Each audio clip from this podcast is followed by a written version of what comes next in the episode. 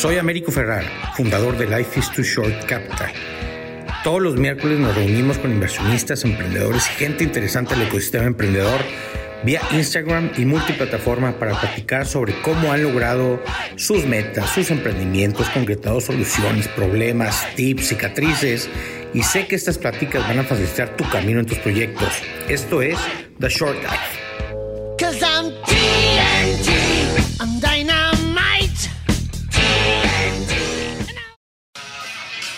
Hagan sus preguntas. Juana, Abarco, Back Startup. Es una eh, startup que le invertimos hace un año, poco menos. Es una emprendedora colombiana, joven. Hola. Eh, una fregonada. Desde que escuché hablar a Juana, la verdad es que ya tenía, y, está mal que lo diga, ¿no? Pero ya tenía la intención de invertir, nada más por oírla hablar, la seguridad, cómo dominaba el tema sin siquiera haber escuchado el final del pitch y del deck. Lo que viene a confirmar que los inversionistas, al final del día, el team es lo más importante.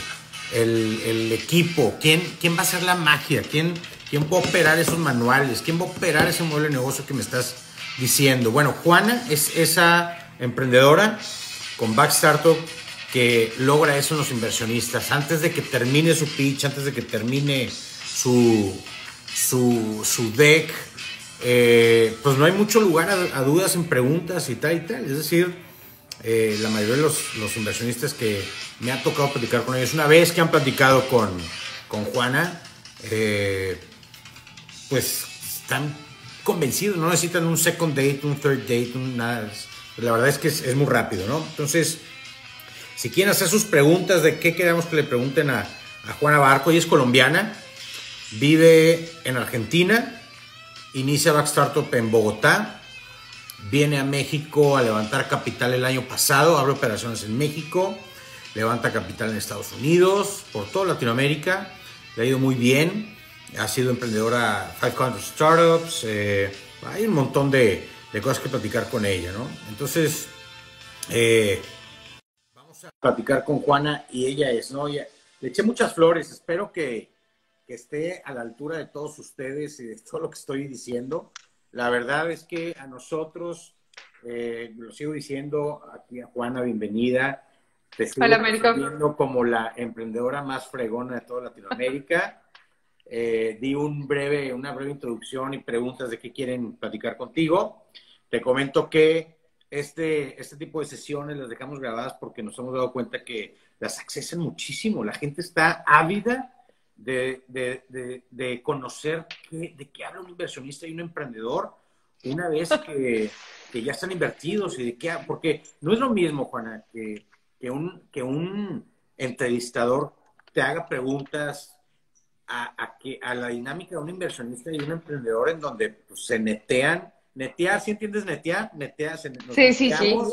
de una manera muy diferente a, a un entrevistador normal. Entonces, hemos decidido dejar estas sesiones para el enriquecimiento y el disfrute de toda la comunidad emprendedora de, del mundo, ¿no? Bienvenida, Juana, ¿cómo estás? Hola, Américo, ¿todo muy bien? ¿Y tú? Sí, sí, oí la, la intro que me hiciste, me hace sonrojar un poco, pero sí, muchas, ah. muchas gracias.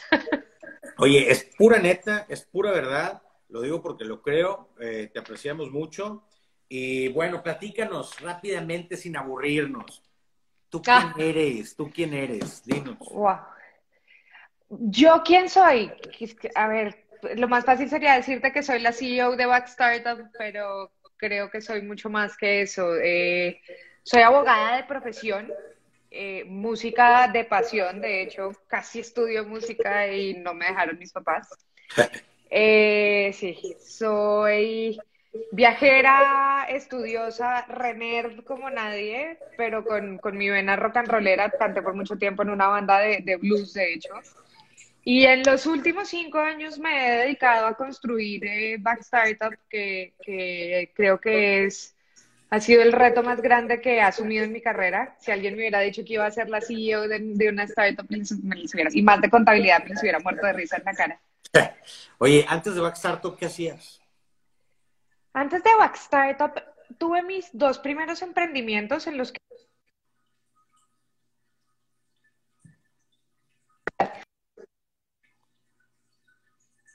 Oye, ¿se está cortando todo o soy yo? ¿Qué hacías antes de Backstartup? Otra vez, perdón. Me entró, me entró una llamada de mi hermana. ¿Qué, qué hacía antes de Backstartup? Eh, antes de Backstartup, eh, tuve mis dos primeros emprendimientos. Una era una legal tech que quería resolver problemas de protección al consumidor. Y la otra fue una liga de protección al consumidor. Bien, bien, bien nerd eso. Fui, de hecho, fuimos los primeros en llevar acciones de grupo en Colombia. Y antes de eso fui muy abogada. Trabajé en firma de abogados, trabajé en el sector público, trabajé en todo lo que uno puede pasar en el journey de ser abogado hasta que me aburrí de serlo. Life's too short, ¿eh? Cuidado. Life's Bien- too short. Bien hecho. Con todo el respeto a los que sean abogados conectados, life's too short to just be a lawyer. Sorry, ni modo, ¿no? Cada quien, si hay, si hay felices ahí abogados, pues adelante. Oye, nada más para probar mi punto de cómo, de la claridad de mente de Juana. Dinos, ¿cuál es el problema, la solución y el modelo de negocio de Backstarter? El problema es que para los pequeños empresarios la contabilidad es un drama, es un dolor de cabeza. Pero el problema no es la contabilidad como la registras, sino el problema es el contador. Porque el contador todavía es muy manual, todavía sigue haciendo las cosas de la misma manera y no hemos encontrado una forma de darle superpoderes, ¿cierto? La forma como yo lo resuelvo es que creamos no un SaaS de contabilidad como ya existe, sino un software with a service, por así decirlo, que es una plataforma en línea que te genera toda tu información contable con el apoyo de un contador. Y la forma como lo hacemos escalable es automatizando muchas de las tareas manuales. Escuchen ¿Qué eso, hace el contador? escalable, porque mucha gente dice, no, pero es que esto no es de escalabilidad, entonces no es, o sea, no, no, no vengas con nosotros, ¿no? Busca, busca a tu inversionista. ¿no? Eso es importantísimo. ¿eh? Para entender cómo hacer Back Startup escalable, y esto también es importantísimo, fallé o fallamos dos años. Es decir, Back Startup no era antes lo que es hoy. Y eso es clave, porque cuando empezamos queríamos ser un soft, o digámoslo así, un hub administrativo para startups, es decir, queríamos hacerle sus servicios legales, contables y de nómina. Eso tenía dos problemas y ahí es donde viene lo que tú dices de la escalabilidad, que es muy clave. El Sí. primero es que al hacer contabilidad legal y nómina, estábamos haciendo demasiadas cosas y todo lo estábamos haciendo manual. Y eran tantas que al no especializarte no tienes suficiente plata para hacerlas todavía, Claro. ¿cierto? La segunda es que estábamos teniendo un negocio solo para startups. Y resulta que, por lo menos en América Latina, las startups se quiebran muchísimo. Entonces, teníamos un churn del 12% mensual, pues porque nuestros clientes no tenían financiación y nos dejaban de pagar. Ahí fue que migramos a esto. Hay que, digamos, hay que encontrar dos cosas. La primera es saber en qué eres muy bueno y somos muy buenos creando tecnología y haciendo contabilidades. Y la segunda es ver cómo haces que eso sea escalable. Y la única forma de no tener un ejército de contadores y ser un despacho tradicional Claro. es haciendo que en vez de una cuenta por cinco contadores, un contador pueda llevar 24, 30, hasta 60, que es la visión, porque la mayoría sea automática. Claro.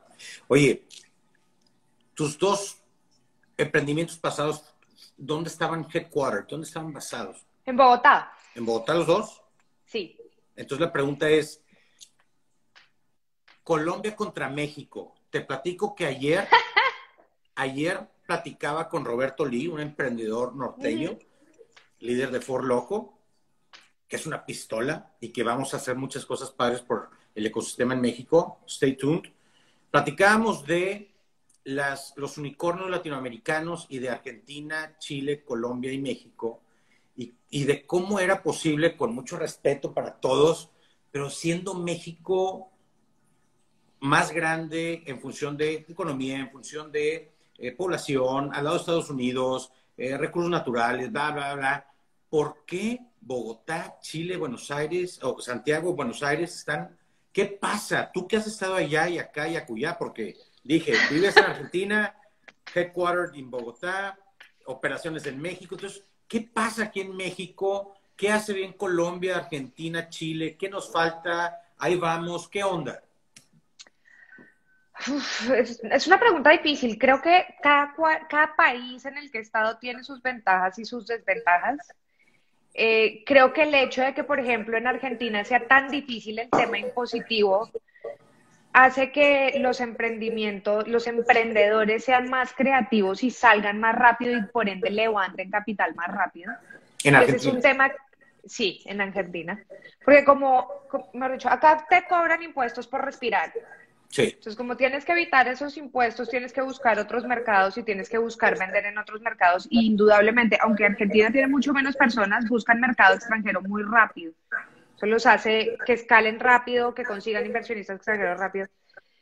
Colombia, eh, digamos que a mí me parece que la ventaja que tenemos los colombianos es siempre se dice que los colombianos somos súper trabajadores, es decir, el colombiano le encanta trabajar y se rompe el lomo y lo hace todo muy rápido y como el mercado también es chico, nos movemos muy rápido en salir del país. México tiene el efecto contrario, el país es tan grande y hay tantas oportunidades que creo que lo que pasa es que el emprendedor se pierde buscándolas todas. Mm. Algo que a mí me enseñó Back Startup es que parte del éxito está en enfocarse, en enfocarse y en especializarse en algo. Cuando tratas de hacerlo todo el tiempo no te funcionan bien. O digamos que no eres tan rápido en escalar o no encuentras un market fit suficientemente rápido. Y creo que ese puede ser lo que pasa en México, que México es tan absurdamente grande que, que encontrar un market fit puede ser difícil porque no sabes a dónde apuntar. Entonces te pregunto, porque no todo es malo, ¿Qué tiene, ah, no, yo amo México. ¿Qué, ¿eh? tiene bueno México? Todo. entiendo, entiendo, entiendo que estés en campaña para vender Backstartup con nosotros. Pero ¿qué tiene bueno de México como ecosistema? ¿O cuál tú crees que sería nuestra ventaja competitiva como ecosistema contra otros países en Latinoamérica? A ver, México está años luz en términos de ecosistema que los demás ecosistemas. Tú me dijiste, claro, me quedé contestando la pregunta de por qué había más, más unicornios en Argentina o en otros países que en México, pero a ver, en términos de mercado, en términos de las empresas que hay en esos mercados, México es mucho más grande, tiene un ecosistema emprendedor mucho más desarrollado, es decir, ya tienes la capa de, fondos que invierten en empresas grandes, tienes también eh, tienes unas muy buenas redes de ángeles inversionistas, tienes varios fondos que, que hacen inversión seed, que no existe ni en Colombia ni en Argentina, te lo digo. El ecosistema emprendedor que existe en México no lo he visto yo en ningún otro país, si acaso con excepción a Chile. Y Pero entonces tenemos, tú dices que, que el ecosistema mexicano está mejor articulado. Sí. Pero nos hacen falta historias de éxito sí. que han construido en Latinoamérica o en otros países en Latinoamérica eh, eh, más que nosotros. Es decir, aunque tenemos el ecosistema, no hemos generado historias de éxito. Claro. ¿Qué pasa? En Colombia nadie apostaba hasta que Rappi la rompió. Y de hecho, yo creo que todos los emprendedores colombianos que hemos podido levantar plata en grandes números, lo hemos podido levantar en parte por el éxito que tuvo Rappi. ¿Por qué? Porque ya tienes media puerta abierta por el solo hecho de tener como ese ADN emprendedor, cosa que puede faltar en otros países, pero sin duda, pues porque crees que el, yo te diría que el 50% de mis clientes emprendedores en Colombia son emprendedores en, o sea, su segundo país fue México. Ya. ¿Por qué? ¿Por qué el siguiente paso geográfico es México? ¿Por qué no Perú está haciendo bien las cosas. Nosotros invertimos en algunas cosas allá. Eh, Argentina es un... Brasil, ¿por qué no México? Por, digo, ¿por qué México y no Brasil? ¿Por qué México? Por tamaño y por el desarrollo del ecosistema emprendedor. Y además viene, eso viene con el por qué no, por ejemplo, porque México es un sí, porque Argentina es un no por el tema impositivo, por ejemplo. Mm. Backstartup iba a abrir en y por la incertidumbre financiera que existe, Backstartup iba a abrir en Argentina hace un año y medio y el dólar se duplicó, pusieron impuestos, luego cambió el gobierno y chao.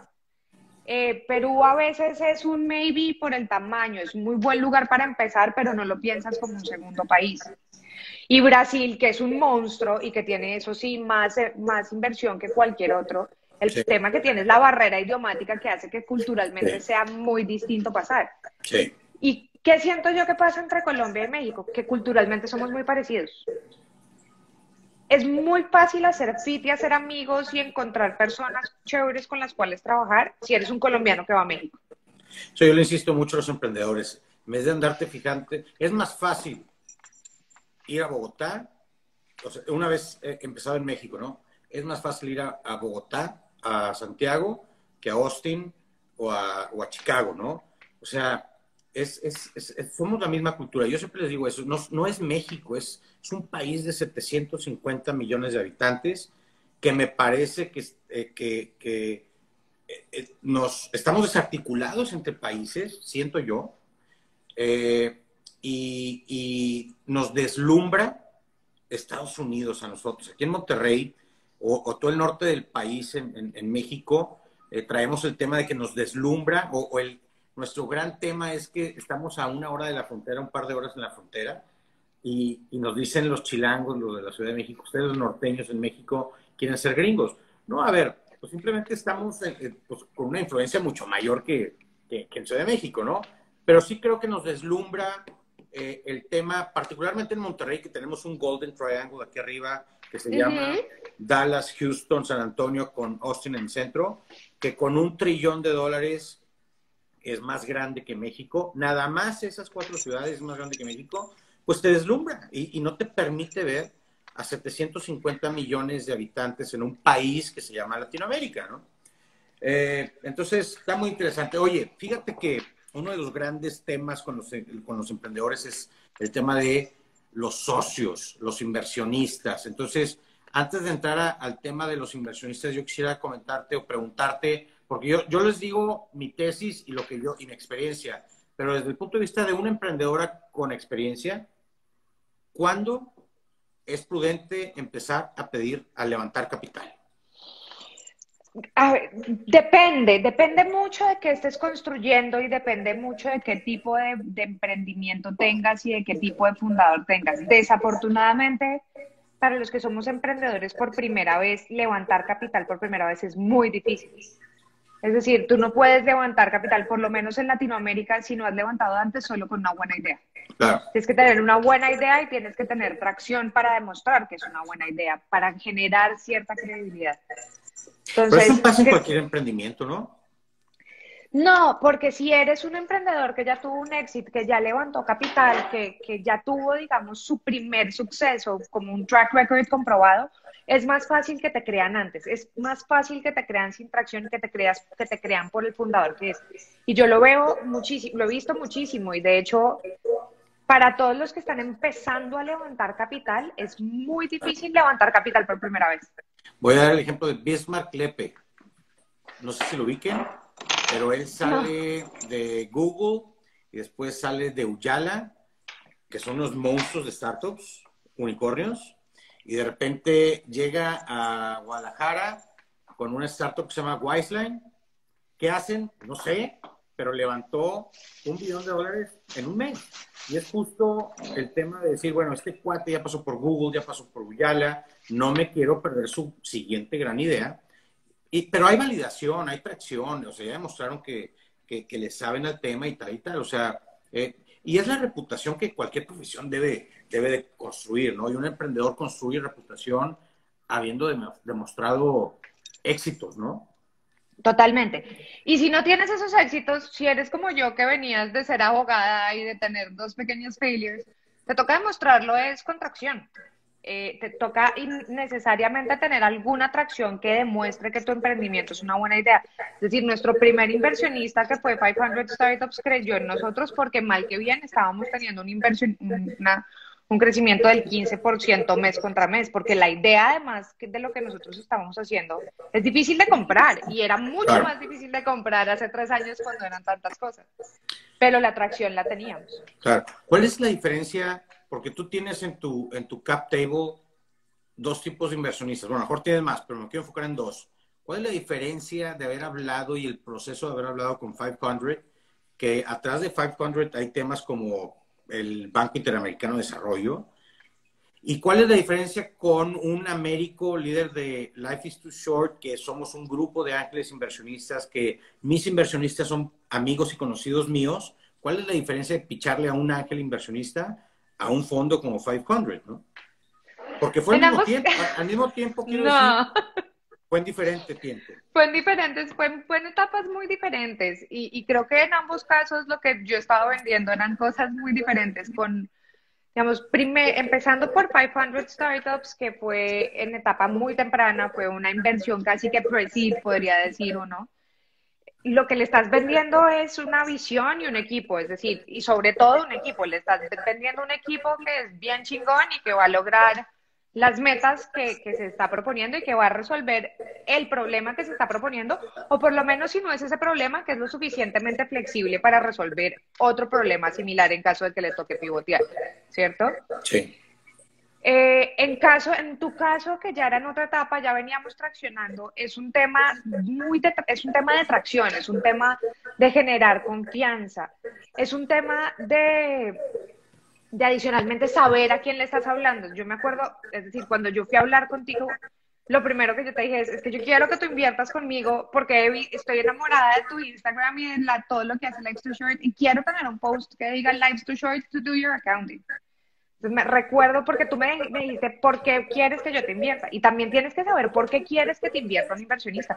Porque no todos los inversionistas son buenos inversionistas y uno como founder también tiene que hacer su due diligence. Claro. Totalmente. Hay, hay inversionistas, cuidado, que sofocan, que matan, que no le entienden, que son nuevos, que no tienen network, que solamente quieren poner capital, tóxicos. Hay, un montón de, temas ¿Y hay que otros? me parece que sí. Sharks, o sea, hay otros que realmente son sharks y yo tengo muchos clientes que tuvieron que entregar su compañía a inversionistas gigantes eh, de, o sea, inversionistas muy bien posicionados por los tipos de acuerdo que hicieron, por el tipo de, digamos, de inversionista que tenía, porque es un inversionista, al final del día un inversionista no está para ser tu amigo, un inversionista está para ganar plata. Claro. El tema es encontrar un inversionista que no quiera hacerlo a costa tuya. Sí, y, y entonces es, Juana, me caes muy bien, pero tal y tal y tal y tal, ¿no? Y, eso es importantísimo. A mí me parece que un, un, un eh, Em, emprendedor que hace su due diligence de inversionistas y hizo su tarea, saben qué inviertes, sabe qué te gusta, qué no te gusta, cuál es tu tesis, en dónde has invertido y cómo te ha ido, que ha preguntado por referencias tuyas, eso a ti te da mucha confianza como inversionista en función de que es un emprendedor que hace su tarea. Me está pichando a mí porque hasta levantar capital y formar tus consejos de administración hay que meterle estrategia. Es decir, el único requisito no es que tengas dinero, es que tengas, que, esté, que, que, me pongas en la mesa eh, eh, tu network, el conocimiento de tu industria, tu cocheo y tu mentoreo y tal y tal. Oye, eh, el tema de el mentoreo. Me preguntan los emprendedores seguido, ¿cómo construyes una red de mentoreo? ¿Tú tienes o no tienes red de mentoreo? ¿Utilizas? ¿Te han servido? ¿Es irrelevante? ¿Y cómo le llegas a un mentor y decirle, oye, ¿me puedes mentorear? ¿Me, regalas hora de tu tiempo? Tengo una red de mentoreo y creo que es indispensable. Porque emprender es dificilísimo. Es, es, un tema muy solitario, ¿no? Es un tema muy solitario, pero sobre todo es un tema que requiere que conozcas o sepas o estés en capacidad de contestar muchas preguntas de diferente naturaleza. Entonces, ¿qué pasa? Eh, nadie se las sabe todas y nadie ha pasado por todo para saberlo, pero hay gente que sabe mucho de ciertos aspectos y que te tienes que rodear de ellos para poder pasar de una etapa a la otra. Esa es mi opinión personal. Yo he tenido la, la fortuna de que con el mismo journey que hemos hecho con Back Startup, los mentores me los he topado por el camino. Es decir, nuestro primero mentor indudable fue 500 Startups, digamos, eh, específicamente Didier Quiroz, que es hoy en día miembro de nuestra junta directiva. ¿sí? Él nos presentó a otro par de mis, de mis mentores, sobre todo tenemos un mentor que nos ayuda muchísimo en temas de marketing, otro que nos ayuda en temas de productos. Y lo Pero no son inversionistas. No, no, son no son inversionistas son mentores. ¿Qué me he dado yo cuenta con el emprendimiento? A la gente, la gente que sabe es muy propensa a ayudar. A la gente, hay mucha gente a la que le gusta ayudar. El tema es que no puedes abordar el mentoreo como algo de dame, ¿cierto? Es, Tú no estás ahí para dame, dame, dame, dame información y te busco cada vez que lo necesito. Lo que tienes que construir es una relación. Tienes que construir una relación que va de parte y parte, que está en tener una conversación fluida, que está en crear vínculos. Porque si apareces una vez cada seis meses diciéndole, oye, hola, tengo una pregunta, pues puede ser que ese mentor te conteste las dos primeras, pero no la tercera. ¿Cierto? Claro, claro. y al final de eso del, tiempo, eso de eso se trata todo en una startup, no solamente el mentoreo, también el levantamiento de capital. Es, muy raro que tú llegues con un inversionista le digas, oye, dame tu dinero y te digan, sí, no, te quieren conocer, quieren crear una relación, quieren saber qué tipo de founder eres, quieren saber cómo te manejas y cómo te maneja, se maneja tu empresa, etcétera, etcétera. Eh, Preguntan aquí que, cuál es, qué es una buena atracción. Eso es importante. A ver, voy a, voy a responder como inversionista y Juana va a responder como emprendedora. ¿Qué es una buena atracción para mí?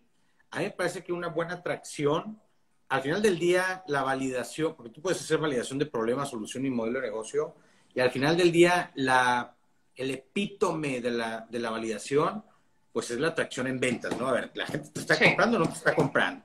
Y lo que yo busco en una, en una atracción, entre comillas, validación, es que durante al menos seis meses, de manera consistente, estés estés creciendo y, tu pendiente vaya creciendo en ventas.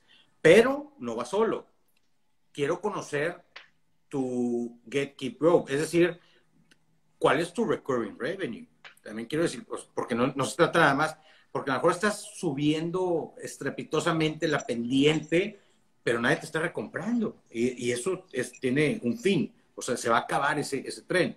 Entonces, y le agregaría yo un tercer apellido, es, te están comprando más los mismos, es decir, es un tema de adquisición, recompra y ticket promedio. En eso me fijo yo en, los últimos seis meses, cómo te ha ido, ¿no? ¿Qué extracción para ti, Juan? Depende del tipo de negocio. Si estamos hablando de un negocio por suscripción, indudablemente es un crecimiento de ese monthly recurring revenue. El cuánto pues depende, para Y Combinator la respuesta sería el 7% semana, semana, el 10% semana a semana, hay inversionistas que te piden el 7, hay inversionistas que con que estés creciendo un 10 o 12% mes contra mes es suficiente. Y digamos que creo que en el, en el negocio en el que yo estoy, que es el que puedo hablar con experiencia, sí se trata de tener un monthly recurring revenue que esté creciendo por encima del 12% mínimo mes contra mes. Sobre todo en rondas un poquito más avanzadas que la ronda sí. Claro. Con un churn bajito. Sí, claro, sin duda, ¿no? Es que eso es importantísimo porque eh, eh, eh, me parece que si no estás al fin, de, porque tú puedes vender, ser muy bueno para vender, pero si no entregas el valor de lo que prometiste y no vuelven, entonces no tiene futuro eso, ¿no? Eventualmente se te acabará. Es decir, le decimos en México merolicos. ¿Sabes qué son merolicos, Juan? Es gente que está en las plazas de la Ciudad de México, hable y hable y hable vendiéndote agua en frasquitos diciendo que son medicinas que te van a hacer más guapo y que vas a tener suerte en el amor. Esos son merolicos, saben vender muy bien. Pero después de comprarte 100 frascos en tres años y no conseguir novia, pues no te voy a volver a comprar. Ya fue. No, no, solamente no te voy a comprar, voy a ir a buscarte y te voy a agarrar a trancazos por estafador. Entonces, mira, yo les digo, yo les digo, ese merolico que es bueno para vender tiene que encontrar a la rata de laboratorio que entrega valor y que no sabe salir a vender, que no tiene, porque se requiere, ¿no? Y juntos dejan de ser merolico y rata de laboratorio y pasan a ser co-founders de algo maravilloso, ¿no? Que, es lo que me parece que es un, un tema importante. ¿Qué piensas tú de Américo? Es que yo no estoy dispuesto a dar 20% de, de, de, mi startup, 50%, 30% a un co-founder. Prefiero contratarlo y darle sueldo y tan tan. ¿Tú qué piensas de ese pensamiento? Ay, yo tengo una fortuna y es que tengo tres socios a los que quiero mucho y a veces cuatro son muchos para una startup, pero yo tengo tres socios con los que trabajo muy bien y creo que son vitales y han sido vitales en el éxito de Wax Startup. ¿Por qué? Porque todos somos absolutamente diferentes y todos traemos cosas diferentes a la mesa. Y esa diversidad es lo que nos hace, no, nos ha hecho llegar hasta acá. ¿Qué pasa con esa historia de no, no, no, es que yo no le quiero dar el 20% a una persona, sino le quiero dar solo un salario? Que puede que esa persona a la que no le quieras dar el 20% genere mucho más valor en los primeros cuatro años que darle ese 20% por 50 mil dólares para pagarle el sueldo a la persona. Porque esa persona te va a acompañar, te va a ayudar en la toma de decisiones, te va a ayudar a madurar el producto y va a madurar contigo. Y no va a estar en bandeja de plata para que el siguiente que vea todo su potencial se lo lleve para crecer en una startup. Entonces creo que sí es importante rodearse de esa persona que tiene lo que tú no tienes y la forma de retenerlo a largo plazo es dándole sus acciones si es realmente así de valioso, porque eso es una cosa que pasa mucho. Y es que nos asociamos porque no tenemos plata, pero realmente no compartimos visión, no compartimos un norte, no estamos pensando en crear lo mismo a largo plazo, no hacemos un buen Tener un socio es como un matrimonio. Es, peor. total, sí, totalmente. Eh, eh, por sí, porque aparte, este, termina en un mal pleito, pero aparte toca el patrimonio de una manera muy dura del startup. Y yo les digo que una de las peores razones para dar equity a un co-founder es porque no tengo dinero. Y la mejor, la mejor no duda de dar equity es cuando te llega alguien que no te duele darle equity. Es decir, le aportas tanto valor al core y al alma y a la visión del startup que no me duele darte 20%, al contrario necesito que estés invested, eh, emotionally, eh, equity invested de, esa manera y no te duele, entonces es un cofundador correcto.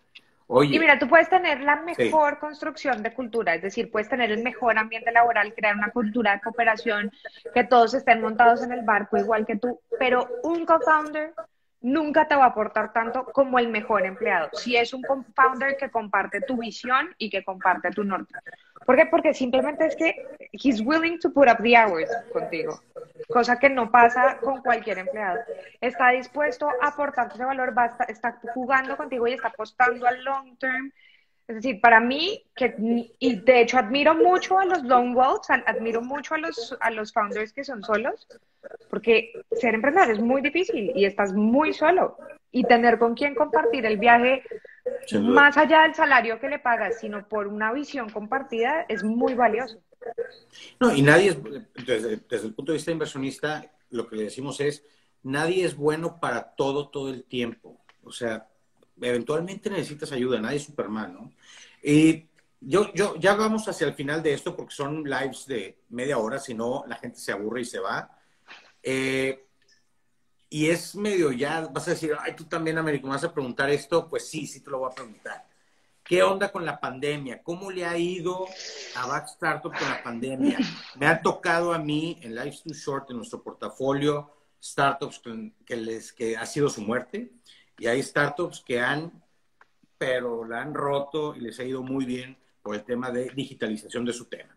¿Qué onda con Back Startup? A ver, es una pregunta muy difícil. Por una parte, bien, porque en Back Startup ya traíamos una cultura de digitalización y pues al final del día somos un despacho de contadores virtuales, es decir, nos como, como anillo al dedo la pandemia en el sentido de que no trabajamos en físico, no tenemos empresas en físico, etcétera, etcétera. Y desafortunadamente en la vida de las empresas hay dos cosas que no se pueden evitar, los impuestos y la muerte. Es decir, la gente va a seguir necesitando, necesitando el contador, ¿cierto? ¿Cuál fue el problema? Que muchos, muchos de nuestros clientes murieron.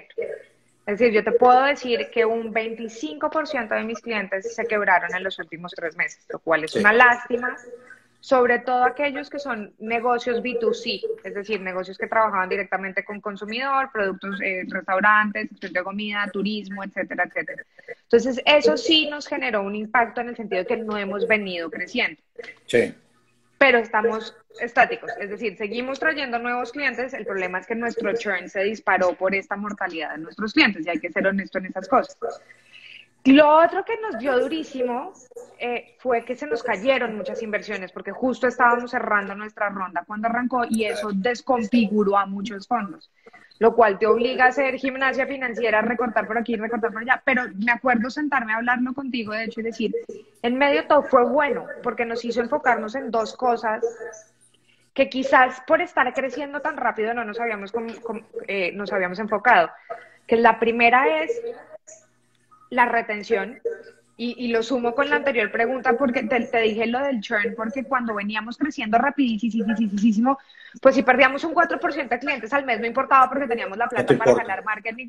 Entonces lo importante era crecer, crecer, crecer, crecer, crecer, crecer, crecer, crecer, crecer, ¿Y qué, ¿Y qué pasa con los clientes que no te quieren? ¿Qué pasa con los que te vas? Entonces, por una parte, siento que fue un blessing en el sentido de nos hizo parar y enfocarnos mucho en nuestros clientes y hacer que nuestros clientes nos amen y volver a pensar en ese wow factor que a veces es muy importante y más en un servicio como el que presto yo, ¿cierto? Y por otra parte, eh, nos hizo cortar muchos cargos que por estar creciendo muy rápido traíamos gente para resolver problemas chiquitos pero que no son necesarios. Entonces creo que nos hizo mejores para gastarnos el dinero, cosa que viene buenísimo ahora que ya por fin estamos cerrando la ronda. ¿Ya se ve más claro? ¿Ya se está liberando el tema o estamos en medio todavía de la yo creo que estamos en medio de la crisis en el sentido de que va a seguir siendo un problema, va a seguir creciendo, va a seguir, van a seguir cerrando negocios, van a seguir abriendo y cerrando los países, las ciudades, los vuelos y, y, y la, la, gente va a seguir sufriendo el impacto de la pandemia. Pero para Back Startup como empresa ya se ve más claro que creo que eso es muy importante. ¿Por qué? Porque entendimos qué teníamos que hacer, porque corregimos lo que teníamos que corregir y pues porque estamos haciendo las cosas como las tenemos que hacer. Pero yo sí creo que esto va a durar más. Doña Juana, te voy a devolver la pelota que me diste en tu entrevista. Recomiéndanos un libro. Eh, The Subtle Art of Not Giving a Fuck.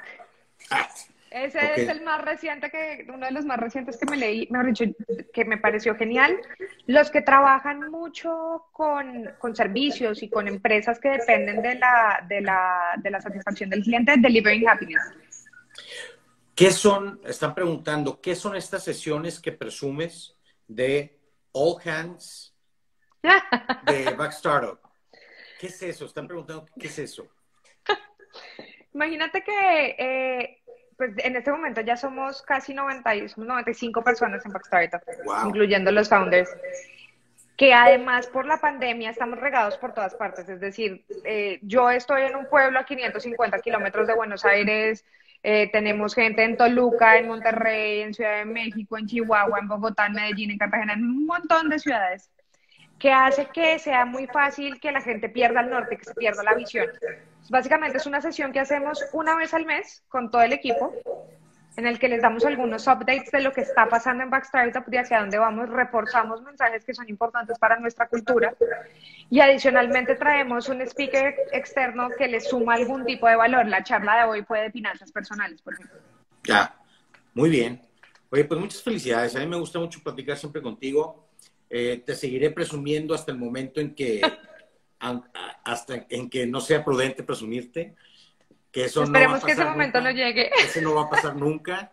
Y, y pues sigue siendo todo esto. Te, te invito que yo no sé, no, no, sé que no necesito invitarte a devolverle a otros emprendedores que van empezando, porque es nuestra responsabilidad como emprendedores e inversionistas con más cicatrices que otros, pues es importante para fortalecer el ecosistema de Latinoamérica, ayudar a, otros emprendedores a que cometan menos eh, equivocaciones, eh, que se resuelven nada más preguntando y mentoreando, ¿no? Entonces, pues hagamos eso. Fíjate, fíjate que ahí yo en eso soy Baby Shark, en el sentido de que he hecho algunas inversiones ángeles, lo cual me, me genera mucho, mucha felicidad poderlo hacer pero también soy mentora eh, y digamos, mentoreo muchas empresas que están en etapas más tempranas que nosotros, porque no me las sepa todas, pero por lo menos ya pasé por ahí, entonces siempre estoy disponible y de hecho estoy disponible a través de LinkedIn o a través de mi propio Instagram si la gente tiene preguntas.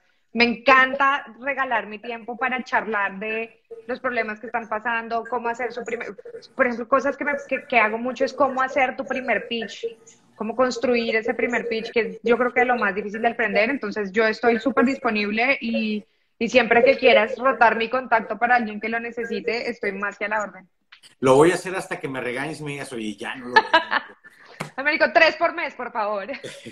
Muchas gracias, Juana. Te queremos mucho, te apreciamos mucho y te esperamos acá en México pronto. Ay, esperemos, esperemos que así sea, porque ya llevo mucho sin, sin ir a visitarlos. Muchas gracias, Américo, a ti. Nos vemos, espacio. Nos vemos, nos vemos muy pálidos. Hay que irnos ahí a Cartagena pronto. Olvídate. Yo estoy en un invierno mortal, ya no perdí todo mi color, pero bueno, estoy a la, aquí para lo que quieran todos. Eh, muchas gracias por la invitación, Américo. Pasamos muy bien. Y pues cuando necesiten contador, back startup. Tengo que decirlo antes de irme. Échalo. Abrazo fuerte, grande. Chao, Américo, gracias. Bye.